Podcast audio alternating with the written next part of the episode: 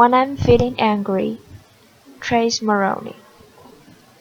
When I'm feeling angry, I feel like there is a boiling hot volcano in my tummy that is about to explode.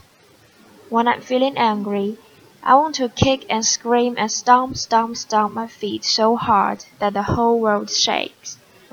I want to run and run and never stop. Everyone gets angry sometimes.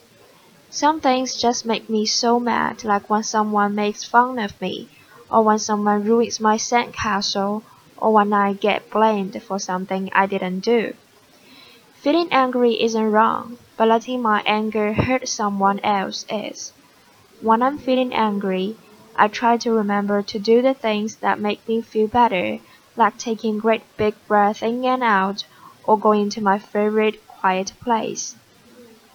Talking about why I'm feeling angry with someone who cares about me can help make some of the anger go away. And sometimes I get so angry that I forget what it was that made me angry in the first place, and that makes me laugh.